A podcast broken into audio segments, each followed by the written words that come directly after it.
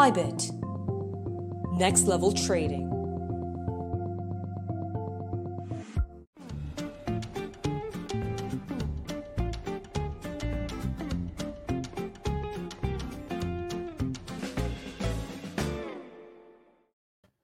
É isso aí, galera. Mais uma vez, bem-vindos aqui ao Debate Descentralizado, o programa mais inteligente de criptomoedas do Brasil. Estamos no ar já há cinco anos, trazendo para vocês os principais tópicos dessa transformação digital que está acontecendo nesse momento. No programa de hoje, nós vamos conversar sobre Bolsonaro ou Lula, real digital e o blockchain que não existe, pelo menos ainda ninguém falou nada pra gente, tá ok? E nesse super bate-papo de hoje, nós temos aqui o Rodrigo Borges, ele que é um super especialista em criptomoedas, e também o Gabriel Pelissalo, ele que é influenciador e tem um canal no YouTube relacionado a finanças e investimento. Muito boa noite a todos.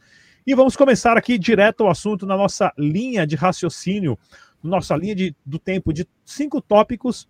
Primeiramente, o real digital é um blockchain? Não temos informação sobre isso e vamos é, passar os pontos principais do que faz ser um blockchain. Pix é fácil usar, é ótimo, é simples, porém é de graça. Né? Onde está o valor disso? Será que é que nem o Facebook, onde você é o produto? Estamos prestes a entrar em um Big Brother financeiro, onde tudo que você fizer com o seu dinheirinho vai ser monitorado, que nem no Big Brother, câmeras para tudo quanto é lado, monitorando e vendo o que você está fazendo 24 horas por dia. Lula ou Bolsonaro? Tanto faz quem ganhar, o real digital vai ser implementado e você vai ser monitorado 100% do tempo. E quais são as perspectivas do futuro? Boa noite a todos e vamos direto ao assunto aqui. Gabriel Perissaro, diga lá, cara, o que, que define né, um blockchain? O que, que é um blockchain? O real digital vai ser um blockchain? Ah, o blockchain, até onde eu tenho conhecimento, é um livro contábil, né? Basicamente é isso. Agora, se o, o, real digital vai, vai utilizar essa tecnologia de maneira concreta, aí a gente ainda não sabe, né? O Banco Central ele comunicou que mais detalhes vão ser informados em 2023. Ainda a gente não sabe de que maneira que vai ser feito esses registros, esse armazenamento dos dados das transações ou as validações provavelmente não vai ser descentralizado, como é o blockchain do Bitcoin, por exemplo, porque você vai ter um, um órgão centralizador que é o Banco Central, provavelmente você vai ter um data center central. Então acredito, né, que eles não vão utilizar uma tecnologia onde você vai ter nós ou você vai ter aí é, validadores ou algo assim, como é uh, uma rede, por exemplo, de uma criptomoeda tradicional. Por isso que até a galera fala, né, que os, o real digital são as CBDCs, né? Eles não são criptomoedas, eles são uma moeda digital, né? Não sei se eu respondi bem a tua pergunta. Perfeito. Borges, diga lá. É, acho que existe uma grande incógnita é, sobre como vai ser estruturado. Eu acho que, fala, tentando assim fazer uma análise um pouco mais, mais fria, né? A gente que está nesse mercado há muito tempo e acompanha como os órgãos reguladores e os, e os bancos centrais do mundo vêm agindo, houve, aí, aí, defendendo um pouco o nosso Banco Central, eu acho que houve uma, uma melhoria muito grande no conhecimento da tecnologia desde 2016, 2017, quando eu comecei em cripto, de hoje para cá nas primeiras interações que eu tive lá em 2017, existia um desconhecimento por parte do, do, Banco Central em termos de tecnologia. Hoje não. Hoje a equipe técnica do banco é extremamente é, bem, bem conhecida, sim, teve acesso a boa informação e são tecnicamente muito capazes de entender o fenômeno cripto, de entender o que é um blockchain e, e, e, a forma como essa tecnologia vem se desenvolvendo. Eu até tive surpresas muito gratas lá de em conversas uh, mesmo com o pessoal executivo do banco, discutindo diferenças entre Ethereum uh, e, e, outra, e, Tesos e outras plataformas, ou mesmo uma discussão o que Polygon agregaria dentro da rede Ethereum. Então, assim, existe uma, uma, uma, uma melhoria na, no conhecimento técnico muito grande, né? Ah, por outro lado, a gente sabe que faz parte de um governo e todo governo tende a ser centralizador.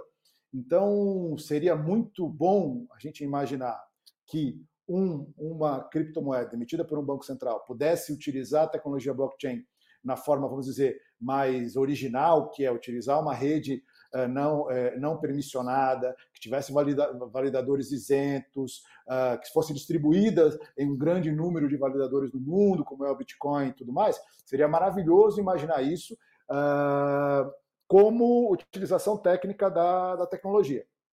Mas eu acho difícil. Eu acho que deve ser algo muito mais centralizado, algo, obviamente, não permissionado, onde os agentes da rede terão que se identificar uh, e como, como qualquer governo agiria. Né? A gente tem aquilo que poderia ser muito benéfico, mas a gente não tem informação. Ou pode ser que nem utilizem blockchain, utilize alguma outra tecnologia, como uh, a experiência do Pix demonstrou, né? uma tecnologia própria de um grande banco de dados, um grande uh, projeto e um grande sistema do próprio Banco Central. Né? E aí a gente teria que analisar como essas moedas seriam criadas, se existiria um lastro ou não. Ainda existe uma grande incógnita. Né? Como ideia, eu tenho as minhas, as minhas restrições quanto, quanto à questão ideológica de você ter o, o, uma moeda do Banco Central, mas a gente tem pouca informação sobre hoje e vamos avaliar aí, né? Pelo que eles disseram, até num evento que teve algum, algumas semanas atrás, que foi o Febrabantec, teve uma palestra lá, que as informações só vão ser disponibilizadas a partir do primeiro trimestre de 2023. Não, excelente, né? Porque são tantas perguntas que nós não temos conhecimento ainda é, das respostas relacionado. Vai poder minerar é, real digital? Vai ser proof of stake ou proof of work? Ou vai ser simplesmente uma planilha no Excel turbinada, aonde você consegue via API fazer algumas conexões e ter um monitoramento, que isso abre uma possibilidade gigante de você conseguir hackear e ter acesso a esses dados né, de milhões de brasileiros e milhões de transações simultaneamente. Vai ser possível aumentar o CAP, né? Vai ser possível aumentar a quantidade de real digital, vai ter vai ser que nem o Bitcoin 21 milhões, ou vai ter 31 milhões, ou vai ter 100 bilhões. Então são várias informações que nós que estamos aqui conectados diariamente nessa guerra dos protocolos das criptomoedas, né, são perguntas básicas que se não forem respondidas nos primeiros 30 segundos de uma conversa a respeito de uma criptomoeda, você já fala assim, ó, para mim essa criptomoeda não presta. Se algumas perguntas dessas e no real digital nenhuma dessas perguntas foram respondidas até agora, né? Que deixa uma incógnita cada vez mais. Ou será que o Banco Central do Brasil, liderado aí pelo pelo pelo Campos Neto, que inclusive é um super é, é, é, a, apreciador de criptomoedas, ele tem um entendimento muito alto, ou será que eles vão tirar o coelho da cartola e surpreender todo mundo, dizendo que vai poder minerar é, é, real digital através de script de computador, ou seja lá o quê. Né? Então, quem vai poder minerar? Vai, qualquer um vai poder criar dinheiro do, do, banco de uma nação soberana ou não? Eles vão fechar esse cap? Vai ser baseado na quantidade que o Brasil tem de estocado de ouro ou baseado no produto interno bruto? Qual que é o tokenomics disso tudo, né? E isso deixa várias incógnitas. E para nós aqui, é, é, é, é, criptomaníacos, bitcoiners, que estamos focados nisso, ficamos com várias dúvidas e questões. E o que mais dá medo é que nenhuma das pessoas de alto escalão da sociedade estão fazendo essas perguntas. Mas direto aqui, vamos para o próximo tópico, né? É, da nossa linha do tempo aqui. Pix é fácil usar? Pix é fácil usar? É, é simples. Até o tiozinho vendendo coco na praia hoje aceita Pix. Olha que legal. Porém, está sendo usado o mesmo modelo do e-mail do Facebook, do navegador do Google, aonde você é o produto, porque ele vai rastrear todo o seu comportamento digital e financeiro dentro da internet, que é um espelhamento do seu comportamento na sociedade. E isso hoje vale mais do que o petróleo. O Pix é fácil usar, porém tem o seu preço. Começar com o Rodrigo Borges. Diga lá, Rodrigo. Cara, primeiro eu quero dizer que assim, uh dentre vários governos que nós tivemos nos últimos 30 anos, 40 anos, desde a redemocratização, é claro, como você mesmo citou, que é o primeiro, o primeiro governo com, com um viés muito mais liberal na economia. Então, isso se reflete em várias coisas, como o próprio Banco Central, né? como você disse, é, e eu comentei, existe um entendimento muito maior. Eu acho que e, e, sem e, sem contar que nós temos que dar parabéns para a equipe econômica e política Sim. do país. Em três anos de pandemia e uma guerra, o Brasil está crescendo. Exatamente. Não tem tá nenhum outro país do que o resto do mundo e está com uma inflação menor, pela primeira vez na história, uma inflação menor do que os grandes países do mundo, como Estados Unidos, Inglaterra, França e etc. Então, assim, é, é, independente de questões políticas, eu acho que, tecnicamente falando, o Banco Central Brasileiro, o Ministério da Economia, é extremamente competente e vem adotando medidas de liberalismo econômico que a gente que está aqui em cripto, vamos dizer, somos libertários por natureza, a gente, eu, eu pelo menos vejo isso como uma, uma, uma boa medida. Uh, o Pix ele foi revolucionário e hoje, assim, você sabe, me acompanha há muito tempo, sabe que eu tive até alguns meses atrás negócios na Suíça, lá no Crypto Valley, e eu lembro de conversas de, de, de, de, de cunho assim, bastante profundo de entendimento e todo mundo lá entendendo e querendo compreender como foi feito, porque é revolucionário. Quando você cria um sistema. É, é, é, só para fazer um, ponto temporal, é, antes de, de, de trabalhar na, na, na, área de cripto, eu passei 18 anos da minha vida vendendo tecnologia para bancos no Brasil. Então a gente participou da estruturação do SPB lá atrás, Sistema de Pagamentos Brasileiro, uma série de inovações que existiam, e eu posso dizer claramente para vocês que o sistema de pagamentos, o sistema bancário brasileiro tem a tecnologia mais avançada do mundo. De fato. E você pode comparar com os Estados Unidos e outros países, né? Ah, quando a gente lançou o TED há 18 anos atrás, 17, 18 anos atrás, isso era impensável nos Estados Unidos e na Europa, né, que ainda tem sistemas muito mais arcaicos do que o sistema brasileiro. E o Pix nasceu nessa raiz. O Pix nasceu como uma evolução do SPB, que era a interconexão de todos os bancos brasileiros. O que mudou foi que o, o emissor, ou seja, o, o grande sistema controlador desse, desse settlement, né, desse, dessa, dessa clearing house, se tornou o Banco Central. Né, e é um sistema desenvolvido por eles. E eu acho que, como medida econômica, foi excelente. Né, vários negócios nasceram através do Pix, e desde o do mendigo, ou do pequeno comerciante, ou do cara que vende bala no trem, no metrô, você você é, possibilitou que esses negócios tivessem um sistema de pagamentos rápido, fácil e muito barato. Então, isso foi revolucionário. Uh, e você tirou do, do, do, sistema financeiro tradicional, dos grandes bancos brasileiros, um poder muito grande e uma receita muito grande, por isso que no começo muita gente foi contra.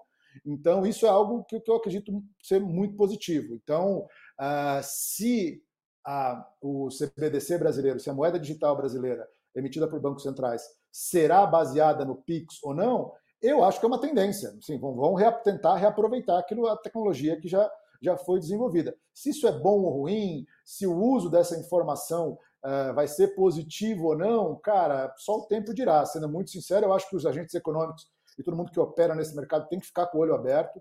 É, só como exemplo, eu acompanhei, estando lá na Suíça, uma iniciativa é, muito interessante de uma CDBC suíça junto com a França, que vem sendo trabalhada há três anos e eles ainda não conseguiram montar um modelo tecnológico que seja totalmente privado. E esses países, por tradição, têm uma questão muito forte quanto à privacidade. Eu acho que o maior desafio de qualquer CBDC é você garantir à sua população que você vai ter a privacidade nas suas transações. É, a gente vê exemplos como o, Yuan digital, onde não existe clareza, não existe clareza e existe uma grande desconfiança pelos agentes econômicos de que é, além de uma ferramenta de pagamentos, uma ferramenta de controle social. Isso é muito perigoso, mas a gente está falando de um país que tem questões políticas e controles sociais muito mais diferentes é, ou, distintas, vamos dizer assim, no mínimo, do, do, do que o mundo ocidental tem. Então, acho que assim é o uso da tecnologia, mas que seja esse uso pautado pela liberdade, pela privacidade e pela é, transparência por parte dos, dos, órgãos públicos de como essa tecnologia vai ser utilizada. Top. Tecnologicamente falando, eu acho interessante, mas a gente tem que tomar todos esses cuidados, porque a gente sabe, a gente sabe que isso pode abrir uma porta e um precedente muito perigoso. Gabriel Pelissaro. Então, é...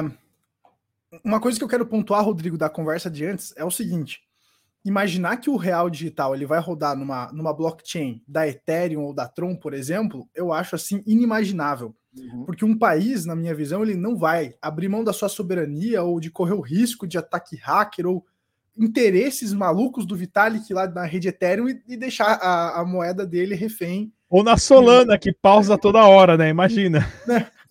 Não, daí aí imagina, né? Travou, travou o real. O que, que aconteceu? Caiu o sistema, caiu o sistema. É. Então, assim, eu acho inimaginável isso acontecer quando a gente fala de uma, uh, de uma moeda digital estatal. Por isso que eu não acredito que ele vai, que, a, que o real digital vai ser nos moldes que a nossa comunidade imagina ou entende uma criptomoeda. Vai ser uma coisa diferente, por isso que eu digo que é só uma moeda digital. Hoje a moeda ela já é digital, se você parar para pensar, claro que uhum. entre muitos aspas, né? Mas a, a, moeda, de certa forma, já é digital. O real, você consegue fazer transações. O Pix, ele, é, ele te permite fazer isso, né? Então, é, enfim, não, não vejo muito sentido de ter um real digital. Até porque, pelas poucas informações que a gente ainda tem, uh, porque a, a maior informação, pelo que o Banco Central falou, vai sair em 2023. Eles ainda estão estudando, estão segurando, estão represando isso para a galera. É, mas o que eles soltaram assim, que eu pude acompanhar, não estou muito inteirado nesse assunto, mas pelo que eu pude acompanhar, o real digital vai ter lastro no real. Aí eu me perguntei, por que que vocês estão criando esta bodega? Porque o real não tem lastro, você já pode imprimir à vontade, é, é tua moeda, cara. É, você já tem o Pix para transacionar, então você vai criar uma moeda digital lastreada na tua na moeda que já é tua, cara, não faz sentido. Eu não acredito que, que você vai poder minerar na tua casa, porque é a mesma coisa que se você tivesse uma impressora.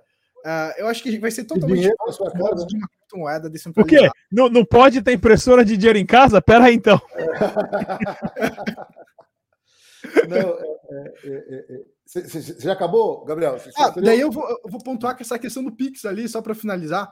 Uhum. É, assim, eu acho que vai ser o próximo tópico da questão de privacidade. Até vou mostrar um e-mail para vocês que eu recebi da minha contadora para 2023, tá? Acho que vai ser o próximo tópico sobre a questão da privacidade. Mas é, eu, eu acho que assim, vamos lá, vamos elogiar o Pix. O Pix foi idealizado no governo Temer, tá? É, é uhum. é, um, é um, projeto que veio, acho que é de 2018, o Pix. É um projeto sensacional, na, na minha opinião. Permite com que qualquer pessoa que tem um celular ou um papelzinho lá, um QR Code, ela possa transacionar. O cara não fica refém das maquininhas, que o cara tinha que pagar taxa, pagar por. É, eu acho que assim, genial o Pix. É, mas é o que o Rodrigo pontuou e acho que vai ser o próximo tópico, né? Qual que é o preço disso? Hoje é muito legal, funciona muito bem. É, hoje a gente consegue fazer transações instantâneas é, com preço baixo, de graça, né? É, mas eu acredito que ali, quando a gente for falar de cruzamento de dados e malha fiscal, que é um aplicativo que existe, o aplicativo Malha Fiscal, e que a gente vai falar no próximo tópico, né, pessoal? Que ele, ele, ele vai juntar os, as transações de cartão de crédito, cartão de débito e Pix a partir de 2023. Aí que eu acho que mora a grande treta. E pensar em privacidade numa moeda centralizada e digital, estatal, eu acho que assim, você é, é ser muito sonhador, muito idealista, você querer que uma moeda é, estatal, digital, ela vai te proporcionar privacidade. Eu acho que isso está longe de acontecer. Hoje, o mais próximo de uma moeda estatal que a gente pode ter de privacidade é o papel. E os caras querem acabar com o papel onde você faz transações aí sem ninguém saber o que está fazendo. Eu já, eu já comecei a imprimir o meu aqui, ó. Já estou imprimindo o meu 2024 Trump na veia aqui, ó. só, só, um ponto que eu acho importante quando a gente, quando, é, a gente fala do, do business case uh, para moedas digitais de bancos centrais. Uh, eu acho que o maior business case é o dólar. E aí, por que o dólar? Porque hoje ele é o padrão de, é o padrão de conversão do mercado internacional. Então, assim, ah, você fala, putz, você ter um dólar digital para que você facilite, torne as transações internacionais e os preços são pautados em dólar internacionalmente, de tudo que você compra, de todas as commodities, uh, você tem um business case ali, porque você fala, olha, eu vou ter um sistema muito mais simples, muito mais barato, muito mais eficiente do que o sistema que existe hoje, rede Swift e, e de conversões internacionais, e aí vou ter este digital baseado, mesmo que seja numa, numa rede Uh, permissionada, uh, que vai facilitar, vai tornar muito mais barato, muito mais rápido e vai fazer que isso funcione de uma forma mais eficiente. Muito bem o, quando você fala de real digital, isso só seria um business case se o real fosse, de alguma forma, a moeda de settlement é, regional que fosse. Então vamos imaginar que o Brasil conseguisse ter um posicionamento global no comércio regional, um posicionamento regional, perdão, um posicionamento regional no Mercosul, no qual as exportações regionais fossem pautadas no real. Aí isso faria sentido. Fora isso, quando você fala internacionalmente, ou mesmo no, no, no, no, âmbito das transações internacionais, não faz sentido porque os preços ainda continuam sendo cotados em dólar. Então, a gente precisa voltar um, um ponto atrás e entender, isso também não foi respondido pelo nosso Banco Central, qual que é o business case? O que, que a população brasileira, que no final é o, o afetado ou o beneficiado, vai ganhar e vai perder com o uso de, um, de uma moeda digital. Pode ser só a questão política, a questão de controle, a questão. Foi como o Gabriel falou: o Pix já é digital, o Pix já é fácil de usar. Eu então, sou digital. Eu sou, eu sou Rodrigues digital, velho. É verdade. A gente só consegue mandar a, a você por e-mail, né? Barateria é muito custo de viagem. Mas vamos lá, pessoal, para a gente entender Rodrigo, isso. Diga lá, diga lá, Pelissaro. Deixa eu te interromper. O que o Rodrigo falou, cara, é genial, porque o real, ele não. Você Se você for um pouquinho para dentro do Paraguai, os caras já não querem mais o real. É ali na cidade de leste, olha lá. E aí, então, o, o que tem valor global mesmo é o dólar. E, mas aí, falando do Pix, hoje o Pix, como um case de tecnologia, aí sim ele tem valor, não o real digital. Hoje o Pix, ele, essa tecnologia do Pix, ela está sendo estudada por países aqui vizinhos da América Latina. A tecnologia, eles querem implementar aí também já tem uma, um burburinho Canadá que eles querem. já está olhando, Estados Unidos já está olhando. E isso, eles querem aí interconectar as transações do Pix. Pô, legal. Aí é o real, do jeito que é hoje, e eu transaciono é, com esses países via, via a tecnologia do Pix. A gente trans, transaciona as moedas que já existem hoje via Pix. Ah, eu acho que faz sentido. Agora ali o real digital realmente não, não faz sentido. Eu não entendi onde que entra, né? Só para pontuar. Agora, fazendo assim, o, o, 30 segundos, fazendo um estudo de futurologia, cara, sei lá, por que não pensar que de repente a intenção é ter essa integração sul-americana ou alguma coisa nesse sentido, tornar o, o, real, pensando mais estrategicamente, não sei, estou viajando aqui, não tenho informação nenhuma nesse sentido, mas baseado é. no que você falou, de repente exista uma estratégia do Brasil de se consolidar como maior economia e como balizador de preços na América do Sul, não sei. BRICS ali. Para mim, seria o único, a única forma de você ter um business case para o real digital pensando internacionalmente. Acho isso muito difícil, acho que a gente nem teria poder para isso né, nesse sentido, mas como você falou, como case de tecnologia maravilhoso, agora como, como moeda regional, não sei. Bom, pelo menos em Buenos Aires, hoje você já paga qualquer coisa com real, né? Tá todo Pessoal, para a gente poder. Pra, é, Buenos Aires está no fundo do poço, coitado dos irmãos lá, né? Pessoal, mas para a gente entender, principalmente nessa parte de questão global, vamos supor que o Brasil vai pagar e vai pagar, a, vamos supor lá, o carro que está importando da China ou as peças de computador que está importando da China, vai pagar o quê? Vai fazer um Pix? Se o Pix simplesmente é um númerozinho que você vê na tela, se o real digital não é minerável, não se usa energia elétrica, e o Michael Saylor é uma pessoa que eu gosto bastante do ponto de vista dele, aonde ele entende o Bitcoin pelo acúmulo de energia elétrica que você tem que ter para desembrulhar, para fazer um processo de engenharia reversa daquele hash para você chegar naquele resultado. Você precisa de um acúmulo de energia que você troca entre pessoas, que isso é o Bitcoin. Né? Então ele tem esse ponto verdade, de vista consumo, né? energético. É, é, então, é um consumo, mas você está trocando né, é, essa energia que foi necessária para criar algo. O uhum. Pix é só o um número na tela do computador, que você vê que alguém pode alterar, o real digital também. Então, tem muita coisa por trás disso. Você e... tem um consumo, mas esse consumo é absorvido pelo Banco Central, né? Essa é, é, é, é, a questão da centralização. Você tem esse consumo, a transação do Pix ele tem um preço. Ele tem um preço. Só que hoje esse preço é bancado pelo Banco Central, ou seja, pelo governo brasileiro, por todos nós brasileiros que, através do Banco Central, investiram, mesmo que involuntariamente, no desenvolvimento desse, desse sistema.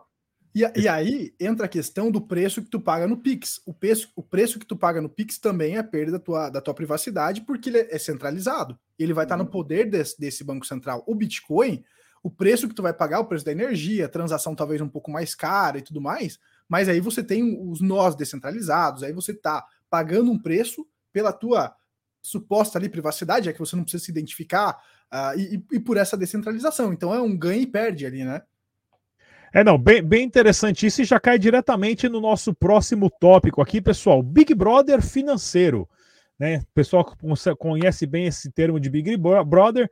Um monte de gente sem nada para fazer da vida fica dentro de uma casa lá, comendo, cagando e se multiplicando, e todo mundo fica assistindo eles. Vai ser exatamente agora com o Pix e com o Real Digital. Porém, nós somos as pessoas dentro da casa e o governo, o Estado vai estar tá monitorando exatamente quando você vai na farmácia e paga com Pix, eles sabem onde é que você está e o que você comprou. Quando você vai paga o pedágio para ir para a praia, quando você vai no, no, motel com a sua namorada, quando você vai fazer uma compra no supermercado, quando você sai de balada e fala que vai jogar um bingo e na verdade vai ver o jogo do São Paulo, ou seja lá qual foi o seu objetivo. Aonde você gastar esse dinheiro, né? Aonde você usar, aonde você usar esse esse sistema, né, de, de uma planilha do Pix, do Real Digital, vai ter um monitoramento e 100% do controle da sua do seu comportamento dentro da sociedade. E não existe absolutamente ninguém reclamando disso. Então, Big Brother financeiro, começar com o Gabriel Pelissaro. Assim, uh, Rodrigo, quando a gente fala de Big Brother financeiro, aí a galera começa a George Orwell e você vai se monitorar. Eu acho que é muita, muita fantasia que a galera inventa assim para colocar medo nas pessoas. Tirando se você mora na China. Aí, se você mora na China, talvez uh, faça um pouco de sentido. É, Coreia do Norte, esses países onde você tem menos liberdade, porque aí faz sentido o governo querer te controlar e, e monitorar e controlar seus créditos sociais. A gente já vê isso acontecendo. Falando de Brasil, Estados Unidos, países um pouco mais livres, eu acho que o interesse do governo é isso aqui, ó, malha fiscal. Minha contadora ela mandou que, que era para mim ficar esperto para regularizar tudo na empresa, porque qualquer mínimo detalhe a partir de 2023 não vai mais ter como você escapar. Os caras vão fazer o quê? Tem um aplicativo aqui no Brasil, que é o aplicativo Malha Fiscal. O que, que ele vai fazer? Ele vai cruzar as transações de, do cartão de crédito, cartão de débito e Pix. Isso pode voltar para até cinco anos esse cruzamento, tá? Ele pode pegar cinco anos atrás.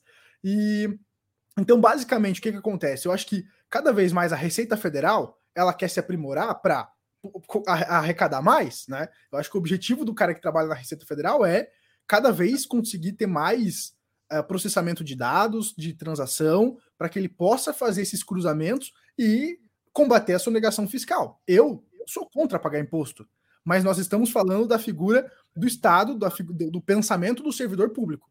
Então eu vejo que quando o cara, o, o servidor público, o cara do Banco Central, o presidente, sei lá, quando ele pensa em algo, ele vai pensar em arrecadação. Porque é, esse é o mindset, esse é o setup do cara. Nós, libertários e tal, a gente vai ter outro setup. Então, cada um vai ter sua ideia.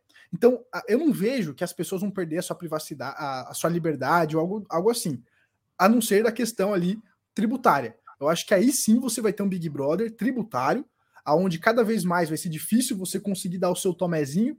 Eu já, já, já tive contato com vários empresários que do setor alimentício, por exemplo, que entra no dinheiro físico, o cara não declara, fica, fica frio ali. Então, médico, médico e dentista, meu camarada, você acha que esses caras têm grana por quê? Vai no consultório fazer uma consulta particular e paga com dinheiro. Isso que você não ouviu falar das massagistas por aí, né, cara? Essas aí, meu, essas aí, cara, você não faz ideia, né? De onde que entra o dinheiro. Então, assim, isso acho que cada vez mais vai ser, vai ser ali o, o verdadeiro Big Brother aí que deve estar a preocupação da galera. É, então, é, eu acho que o grande problema disso tudo é cada vez mais os caras vão gastando mais dinheiro, eles vão imprimindo mais dinheiro e depreciando o seu, o seu valor e te cobrando mais imposto. Eu acho que essa é a grande sacanagem disso tudo, e é, e é para isso que a gente vai cada vez perdendo a privacidade, para cada vez mais você ser mais roubado. Essa que é a minha opinião. Agora, você perder sua liberdade porque você comprou uma, um, uma cerveja ou algo assim, eu acredito que não vai acontecer. Diga lá, Borges. Olha, a primeira coisa eu queria dizer que quem falou que conhece sonegação fiscal são esses caras. Eu não conheço, eu só ouvi falar. Senhor censor que estiver ouvindo esse vídeo, eu quero dizer que esses caras, eu não sei de nada, eu só ouvi falar, entendeu? Em tempos como o de hoje, a gente tem que fazer os disclaimers sempre, né? Mas o, o que eu, cara, na dúvida, Gabriel, como você falou, na dúvida eu prefiro não. O que eu quero dizer? Uh, tem aquela frase que a liberdade você não perde de uma vez, a liberdade você vai perdendo aos pouquinhos. Aí chega um dia e fala: ups, caramba, o que, que aconteceu? Então, eu acho que um dos, dos, das funcionalidades mais importantes do dinheiro é a sua fungibilidade, que é justamente isso, que é você ter a privacidade de você poder utilizar, junto à fungibilidade, você ter a liberdade e a privacidade nas suas transações. É, por mais que seja, vamos dizer, menos mal, ou que seja, vamos dizer, eticamente talvez é razoável você imaginar um controle da, da, das transações é, por uma perspectiva só de arrecadação de, de impostos, ela é o primeiro passo. Quem diz se isso é bom ou ruim, não, é, não sou eu, sou o governo. Então, eu acho que o governo teria outros instrumentos para diminuir a, a, a, sonegação, se é que esse é o, é o foco, como, por exemplo, baixar imposto. Baixar imposto claramente é, aumenta a arrecadação, né? Então, é, é tornar os sistemas mais transparentes também. Então, é, diminuir a complexidade na arrecadação fiscal de um país, também diminui a sonegação, porque torna mais simples, torna menos oneroso, e as pessoas tendem a pagar mais impostos quando elas se sentem mais. É, é, que o sistema é mais simples e que a coisa é mais fácil de fazer. Então, acho que existiriam outras maneiras de você aumentar a arrecadação, do que simplesmente controlar o uso de uma moeda através de uma, de uma moeda digital. Então, se for por isso, por mais que seja uma, uma perda de, de, de liberdade, é, talvez eticamente mais fácil de aceitar, eu acho ruim, porque eu acho que tudo começa com uma coisa pequena e depois ela, é, ela é, é, escalona. E eu acho que digitalmente falando, como você falou desse próprio aplicativo do governo, malha fiscal ou o nome que queiram dar, o governo já tem as opções. Se a gente for imaginar, as nossas transações vêm cada vez sendo mais digitais. Se você analisa os números de adoção de cartão de crédito, cartão de débito, de Pix e etc., você já poderia, inclusive, fazer inferições por estatística e descobrir ou ter é, é, uma sinalização muito mais forte de quem está sonegando ou não. Eu acho que, que o real digital, por isso, eu acho que seria um, um, um grande tiro no pé ou um uso indevido, no mínimo, de uma, de uma tecnologia. Agora, de novo, vamos, vamos avaliar. Eu acho que. E outra, é, eu não tenho informação de uma, nenhuma concreta, mas é puro feeling. Eu acho que um, um, um, novo governo, é, a partir de 2023, ganhando um ou ganhando outro, vão ter questões muito mais importantes a serem tratadas do que um real digital. Então, eu acho que isso, se vier a acontecer, não vai acontecer agora, deve acontecer aí em três, quatro anos, porque é uma medida muito sensível, é uma medida que vai ter até uma questão de escrutínio internacional, porque a gente está pensando, vamos dizer, é, o Brasil é um grande exportador, é um grande importador. Uh, e aí, de novo, fazendo uma, um exercício de futurologia, qual o impacto que teria um real digital nas transações internacionais a partir do momento que qualquer um em qualquer lugar do mundo possa ter uma carteira, né? Sem contar agora, sem contar agora até no próprio movimento político na união do BRICS, né? Brasil, Rússia, Índia, Exatamente. África do Sul e China é, aonde sim é possivelmente até uma integração de um real digital e estamos todos aí a, a querer saber o que vai acontecer, né? E dando, continuando aqui na nossa linha aqui no, de pensamento aqui de cinco pontos na nossa linha do tempo, Lula ou Bolsonaro aí é o é o ex-condenado contra o, o como é que é o nome lá o, o, o, o fascista, ou seja lá como é que chamam tudo mais. E nesse vai e vem, nenhum dos dois candidatos já se posicionou oficialmente com, com as criptomoedas e principalmente que ninguém está falando, que é o real digital, que sim pode se tornar esse Big Brother financeiro de controle total das finanças do indivíduo. E se o Lula ganhar, ele não vai implementar o real digital, ele que gosta tanto do Estado. E se Bolsonaro ganhar, ele vai, não vai implementar o, o Bitcoin, porque ele quer um Estado menor, o Bitcoin, o real digital, porque ele quer um Estado mais magro. Ou indiferente de quem ganhar, o real digital vem aí e quem tá ferrado é a galera, as formiguinhas do sistema. Começar com o, Borges. Cara, é uma tremenda incógnita, né? É, e assim como, como todo processo humano, você tem prós e contras, né? É, como eu disse, claramente esse governo foi o primeiro governo em décadas a ter um perfil liberal na economia, muito maior, ou seja, Há quanto tempo a gente não via redução de imposto? Há quanto tempo a gente não via desburocratização de vários processos, como a lei das startups e etc. Há quantos anos a gente não via privatização? Então, olhando por essa perspectiva de, de liberalismo econômico e tomando o liberalismo como uma, uma, uma filosofia, eu imagino que se vier a, acontecer um, um, real digital, uma moeda de, real, vamos dizer, baseado em blockchain, ou seja lá qual a tecnologia, ele tenha em suas regras um viés muito mais liberal. Espero eu. Espero que essa filosofia liberal esteja contida uh, nos agentes econômicos ou no, nos agentes governamentais que vão tomar essa decisão e vão fazer com, com, com que o tokenomics, usando um termo da nossa, da nossa indústria, seja muito mais, muito mais liberal.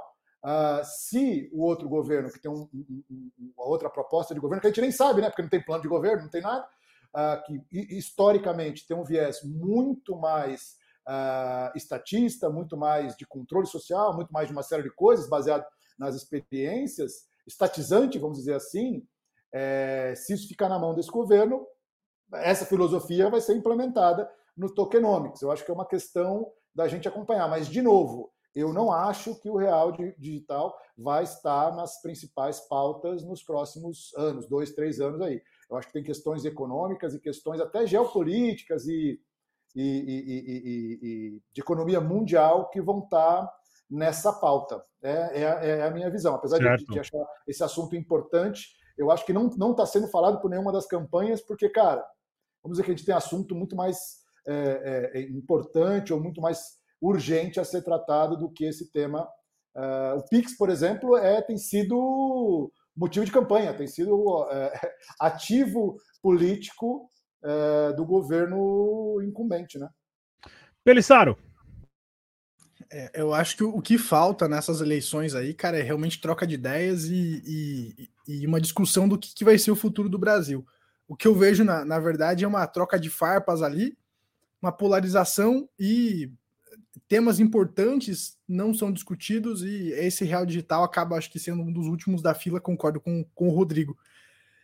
É, concordo também, esse governo é muito mais liberal, ele vai defender muito mais a liberdade do que o governo, um governo Lula, por exemplo. É, não, não, não sabemos o que, que vamos esperar do governo Lula, não tem plano de governo, não se discutem pautas, né? Mas é, acredito que ali com Paulo Guedes e tal, eu também não, não, não fico muito confortável, porque, assim, vamos lá. Eu já ouvi alguma questão ali de, do governo, ele tá com, é, comprando tecnologia, inclusive, se não me falha a memória chinesa, ali de da, da, muito parecido com aquela questão do crédito social. Não vou aprofundar aqui porque eu não tenho muitos detalhes, tá? Eu assim tô veio de ouvi assim orelhada, tá? Não sei se é verdade ou não, vocês podem confirmar, mas eu ouvi alguma coisa que o governo ele estava ali uh, investindo nessa tecnologia, tá? Esse governo. Então, assim, fica o dever de casa aí, se alguém souber aí, o Rodrigo souber de alguma coisa, podem complementar. Não, é, outra coisa, outra coisa também que me, me deixa um pouco preocupado é assim, esse governo, por um lado, ele reduz imposto temporariamente, porque eu não sei se a gasolina, por exemplo, se ela vai ficar com essa isenção para sempre, acho que não.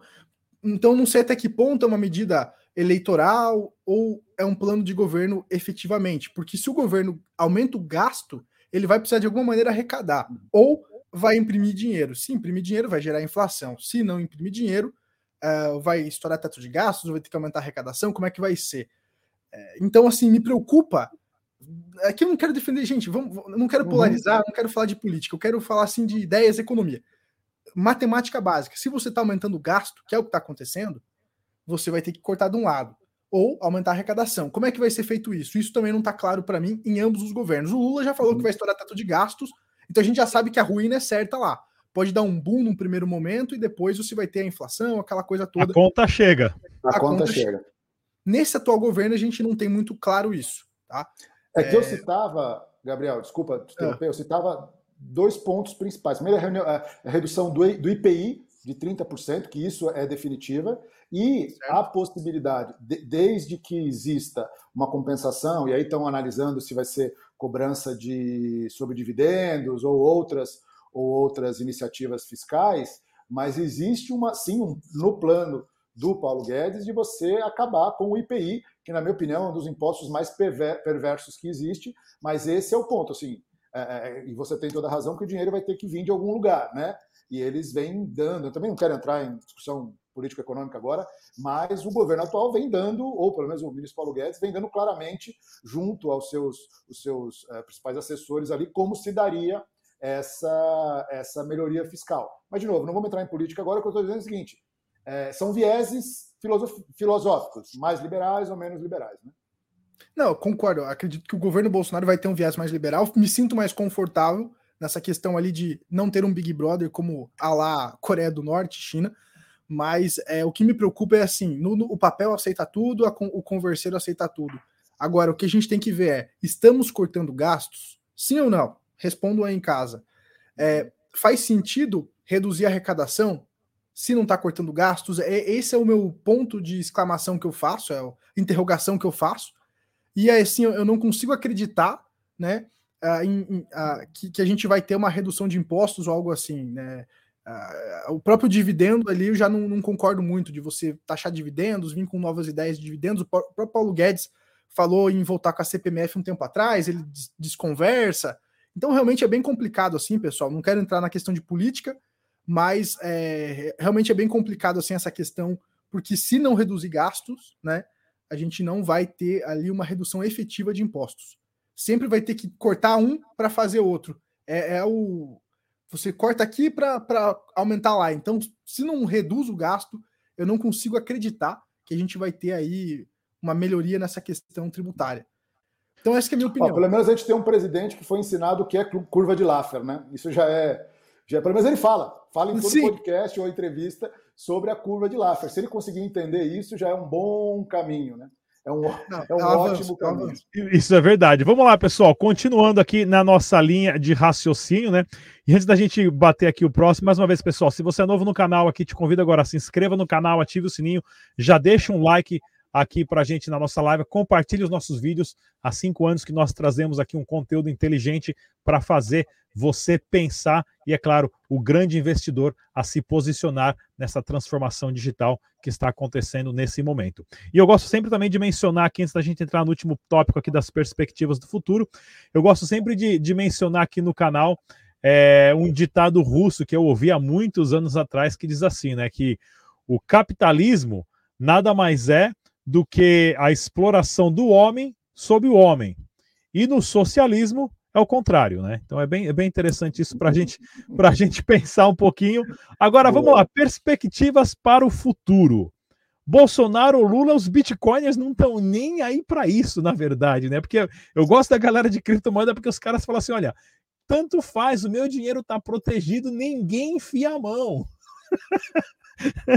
Enquanto eu, eu, eu, acompanho uma galera de esquerda, porque eu sou um ex-esquerdista em recuperação aqui depois de sair da clínica da clínica que estou melhorando, né? Descobri o que é o capitalismo, porque eu não fui ensinado que era o capitalismo, eu só aprendi o que era o socialismo, né? Então, porque eu estudei a vida inteira em escola do Estado, por isso que eu falo que eu fui enganado. Mas uhum. hoje a minha galera, o pessoal que eu ando, as pessoas que eu me comunico 100% do tempo, é a galera de cripto. E ninguém tá nem aí para Lula Bolsonaro. Os caras falam: meu, meu dinheiro tá protegido. Pode até ressuscitarem o Enéas aí, colocar ele na presidência, que não vai fazer diferença nenhuma. No meu Bitcoin, ninguém põe a mão. Quais são as perspectivas do futuro? Começar com o Borges. Olha, uma frase que eu costumo dizer sempre, em todas as conversas que eu tenho, públicas ou privadas. Uh, se o Bolsonaro ganhar, eu vou comprar Bitcoin. Se o Lula ganhar, eu vou comprar mais Bitcoin. excelente, excelente. Gabriel.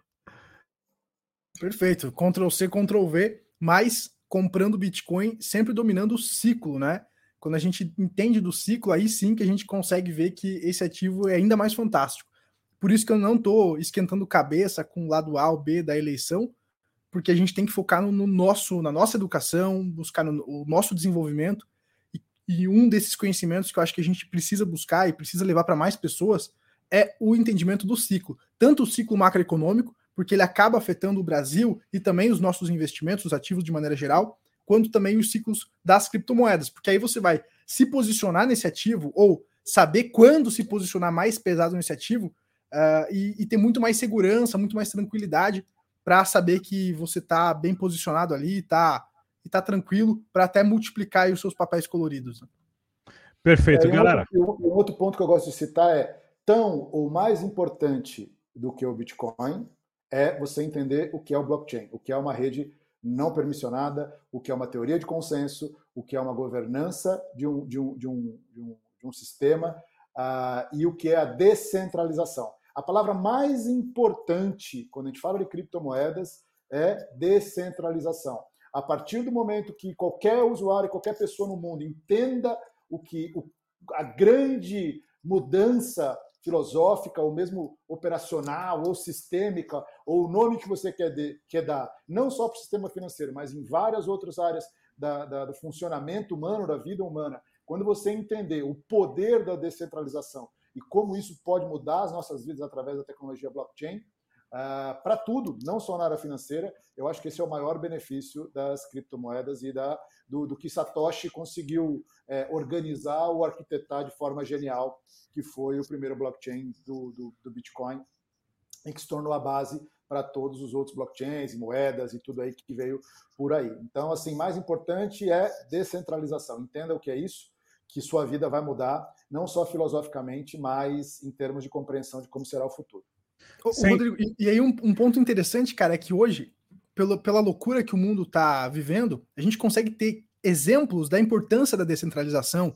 Então, imagina você ter uma moeda digital que seja lá o bloco do BRICS ou Estados Unidos, independente de quem seja dona, e aí você entra numa guerra ou o, o, país que é dono da moeda que você utiliza não vai com a tua cara mais e ele bloqueia, te coloca sanções. Então, hoje, lá na Rússia, muitas pessoas estão recebendo valores. Porque o que é o dinheiro? O dinheiro não tem valor nenhum, teoricamente. O que, o que faz aquele dinheiro ter valor é você poder ter produtos e serviços para trocar, senão é só um papel colorido. Então, o dinheiro é uma ferramenta de troca de valor. E hoje muitas pessoas transacionam na Rússia, mandam dinheiro lá para a Rússia, como não consegue utilizar o Swift, manda via criptomoedas. Como é que ela consegue fazer isso? Porque o tio Sam lá, os Estados Unidos não tem o controle sobre, por exemplo, lá a rede do Bitcoin que é descentralizada. Ele não consegue mexer. Então aí que está o real valor. Em países onde você tem a perda de liberdade, independente por qual motivo, é, aí você vê o real valor das criptomoedas descentralizadas, que são, na minha opinião, as, a, as verdadeiras criptomoedas, e não essas moedinhas digital aí de Banco Central, que com uma canetada você consegue travar uma economia toda, né? Sem dúvida nenhuma. Se aproximando aqui.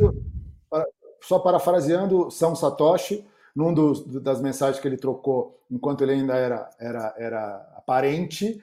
Uh, e inclusive eu recomendo que todo mundo lê os e-mails que ele trocaram e lê. Né? Todo mundo fala de criptomoeda, mas ninguém lê a porra do paper do Satoshi. Por favor, leiam, já tem em português. É o grande problema do sistema financeiro atual é que ele demanda por parte dos cidadãos uma, confi uma confiança extrema num sistema que não necessariamente defende os seus interesses. Isso é o, é o, é o mais importante e essa é a base da filosofia das criptomoedas.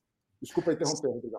Sem dúvida nenhuma, pessoal. É, inclusive agora, dia 31 de outubro, né, vai estar tá aí chegando a data inicial. Dia 31 de outubro de 2008 foi quando Satoshi Nakamoto colocou um documento de apenas nove páginas no compilado em um PDF e literalmente transformou todo o futuro econômico e social e a nosso entendimento do que é dinheiro de todo o planeta, com um simples documento de nove páginas. Mais uma vez, eu queria agradecer aqui a presença do Rodrigo Borges, ele que é especialista de criptomoedas, e também do Gabriel Pelissaro, influenciador uh, financeiro e cripto do, do canal Gabriel Pelissaro. Obrigado pela presença de todos. Até a próxima, pessoal. Tchau. Obrigado.